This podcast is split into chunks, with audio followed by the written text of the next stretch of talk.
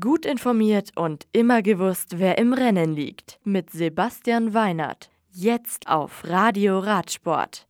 Galopin gewinnt die siebte Etappe der Vuelta a España. Diederiksen siegt in Wert. Swiss Bike Cup am Wochenende. Pozo Alcon. Die siebte Etappe der Vuelta a España gewinnt Toni Galopin.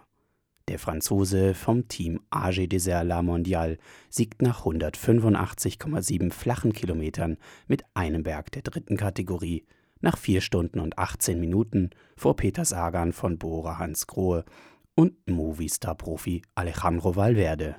Die Gesamtwertung führt Rudi Mollard von Groupama FDJ mit 60 Sekunden an.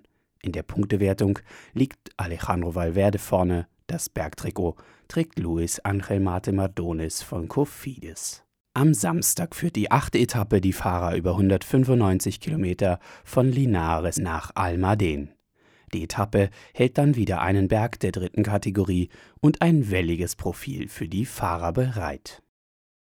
Wert die dritte Etappe der Bölz Ladies Tour in den Niederlanden gewinnt Amelie Diederiksen von Team Bolz Döllmanns. Zweite ist Sunweb-Fahrerin Lucinda Brandt vor Lorena Wiebes von Parkhotel Falkenburg. Basel. Der Profix Swiss Bike Cup geht in die vorletzte Runde. Mit Stopp in Basel an diesem Wochenende ist es die siebte von insgesamt acht Stationen. Den Saisonabschluss der Schweizer Rennserie macht dann am 23. September das Rennen in Lugano. Das Radio für Radsportfans. Im Web auf radioradsport.de